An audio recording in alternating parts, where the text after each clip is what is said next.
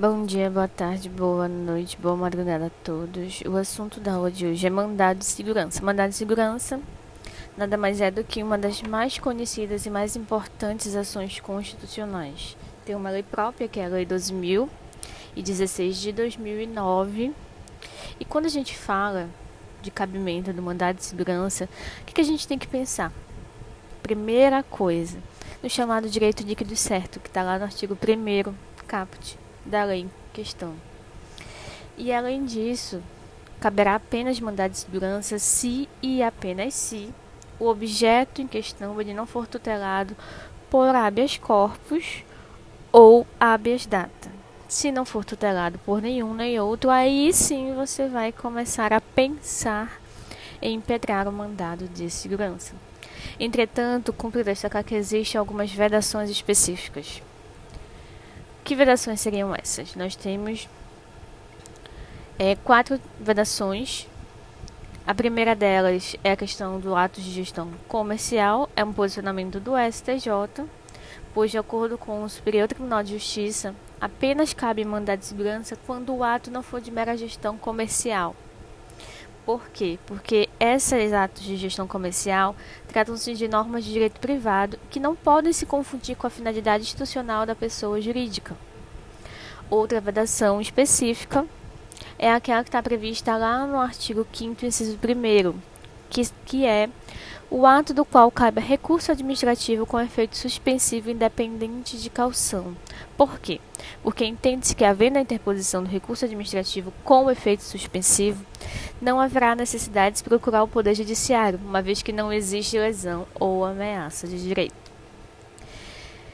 Uma observação muito importante é que, na hipótese de o recurso administrativo não ter esse efeito suspensivo, só não só haverá interesse de agir na proposta da de segurança, como, segundo o entendimento já consolidado do Superior Tribunal Federal, Supremo Tribunal Federal, a interposição do recurso administrativo não prejudica a fluência do prazo decadencial impetrado de impetração do mandado de segurança.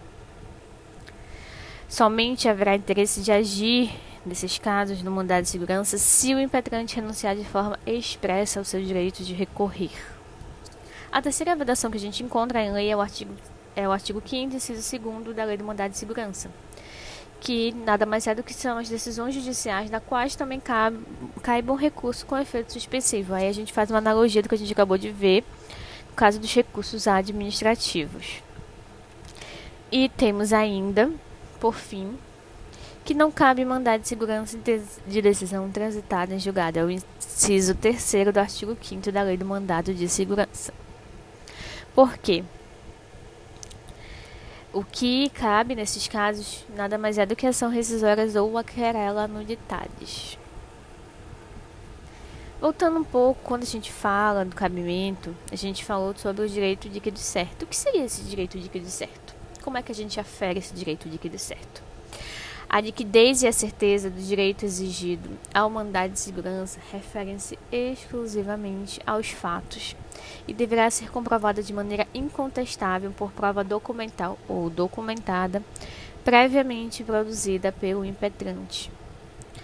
O STJ, inclusive, entende que, mesmo sendo controvertida a questão de direito, a possibilidade de concessão de mandado de segurança se a certeza e a liquidez dizem respeito aos aspectos fáticos da pretensão. Exige-se a sua comprovação por meio de prova documental, já com o ingresso da petição inicial, pois é o único momento em que haverá produção probatória por parte do impetrante. A impossibilidade de ação probatória durante o procedimento de mandado de segurança não passa automaticamente a exigir o impetrante a produção de uma prova documental, mas sim uma prova pré-constituída, ou seja, uma prova já formada antes da propositura, antes da formação do processo. E por prova documental, vale um alerta. Se entende que é aquela prova que tenha conteúdo e forma de documento, conforme as exigências, exigências legais enquanto por prova documentada se entende qualquer prova de qualquer natureza que seja materializada por meio de um documento. Qualquer prova que tenha sido produzida judicialmente materializada em um documento, embora seja entendida como prova causal no processo original, No novo processo, ela vai ser considerada como sendo documental, pelo menos em sua forma. E, ainda falando sobre essa questão probatória, cumpre destacar que qualquer meio de prova é apto a convencer o juiz da ocorrência ou da veracidade de fatos. O que não se admite no mandado de segurança, de fato, é a dilação probatória.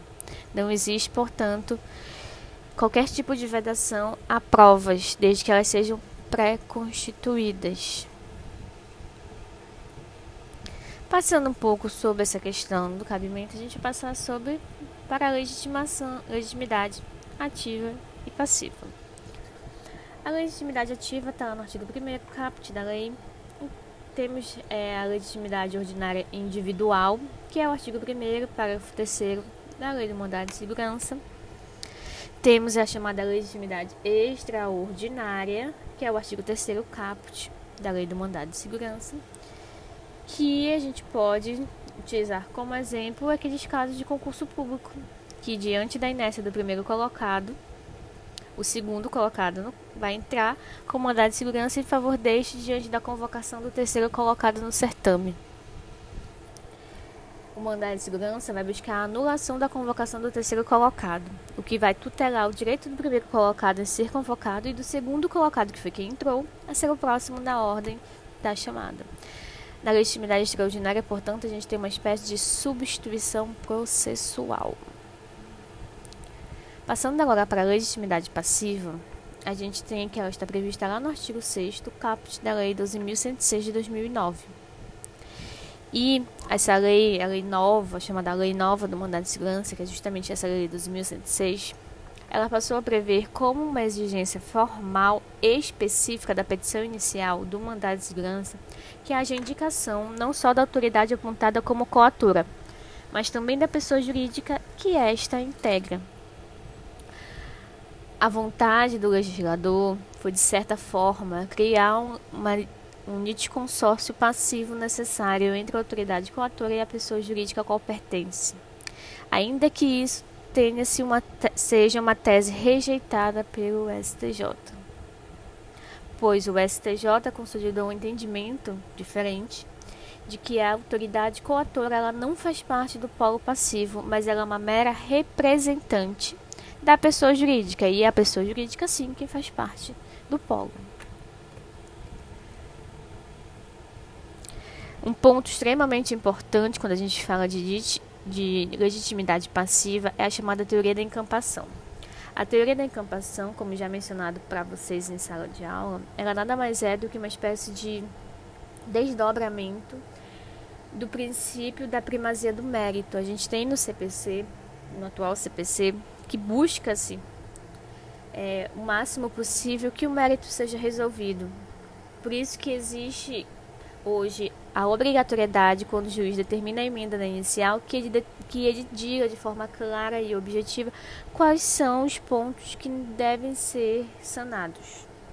A teoria da encampação ela é uma espécie de teoria criada para o mandado de segurança justamente como reflexo direto do princípio da primazia do mérito. A teoria da encampação, portanto, ela vai fazer com que o mandado de segurança ele possa ser julgado normalmente, mesmo que haja um erro na hora da indicação da legitimidade passiva. Mas existe quatro pontos e todos esses quatro pontos devem ser respeitados para que a teoria da encampação possa ser utilizada e, portanto, o mandado de segurança deva ser julgado. O primeiro ponto é justamente que haja vínculo hierárquico entre a autoridade que foi erroneamente apontada e aquela que efetivamente praticou o ato ilegal. O segundo ponto é que a extensão dessa legitimidade ela não pode modificar a regra constitucional de competência. E a dúvida quanto à legitimidade ela seja minimamente razoável. E, não menos importante, tem-se como necessário que a autoridade impetrada, ainda que seja erroneamente apontada, ela tenha, se ela tenha defendido a legalidade do ato impugnado, ou seja, ela tenha contestado. Deu para entender? Só que no mandado de segurança a gente tem, além dessa questão do, da legitimidade passiva e ativa, a gente tem a própria autoridade coatora, porque a gente tem no STJ que ela deve ser estudada de forma separada, uma vez que ela não é considerada como sendo parte integrante da, do polo passivo da demanda do mandado de segurança. A autoridade coatora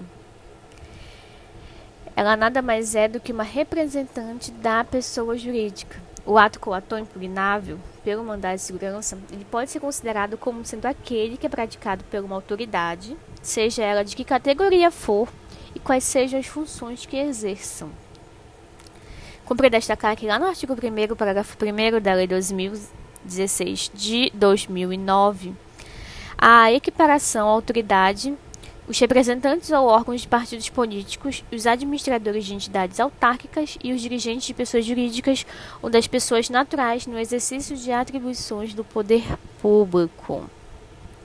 Já o artigo 6, parágrafo 3 da Lei do Mandado de Segurança dispõe que a autoridade coatora será aquela que tenha praticado o ato impugnado, da qual emane a ordem para a sua prática. Lembrando sempre que o STJ possui o entendimento de que não deve configurar no mandado de segurança a autoridade que pratica o ato impugnado, porque ela nada mais é do que a representante processual da pessoa jurídica e é essa pessoa jurídica que sim faz parte do polo passivo da demanda. Quando a gente fala de de consórcio, que é outro ponto bem importante do mandado de segurança, a gente precisa entender que no mandado de segurança pode existir todas as modalidades de consórcio. A gente tem a possibilidade de consórcio ativo, ulterior e de consórcio passivo necessário. O que a gente não vai ter, seja no mandado de segurança, seja em qualquer ação, é o de consórcio ativo necessário. Lembre-se disso. Vamos falar agora sobre o papel do Ministério Público. Porque lá no artigo 12 caput da Lei 12.016 de 2009, há a previsão expressa da participação do Ministério Público como fiscal da ordem jurídica do mandado de segurança, sendo que este vai ter um prazo improrrogável de 10 dias para a manifestação após o transcurso do prazo previsto no artigo 7 inciso 1 qual é esse prazo do artigo 7 É o prazo da autoridade coautora para responder às informações. Destaca-se que esse prazo ele é improrrogável, de forma que, havendo ou não parecer do Ministério Público, os autos serão conclusos para a prolação da decisão do mandado de segurança. Trata-se, portanto, de uma forma de prazo peremptório. E uma vez concluídos os autos, caberá ao juiz que ele prolate a decisão no prazo de 30 dias. Só que, ao contrário do prazo do Ministério Público, que é peremptório, o prazo do juiz ele não é. Falando-se ainda de prazo, a gente tem que mandar de segurança, ele tem como uma das regras mais especiais, que mais lhe caracteriza, a questão do prazo decadenciado de 120 dias. Esse prazo é inclusive considerado como sendo constitucional, já decidido por Adim, sob o argumento de que enquanto é, que não é afastado esse direito de ação da pessoa, porque após esses 120 dias decadenciais ainda haverá possibilidade de ação, mas não, claro, do mandado de segurança, mas sim pelo procedimento ordinário.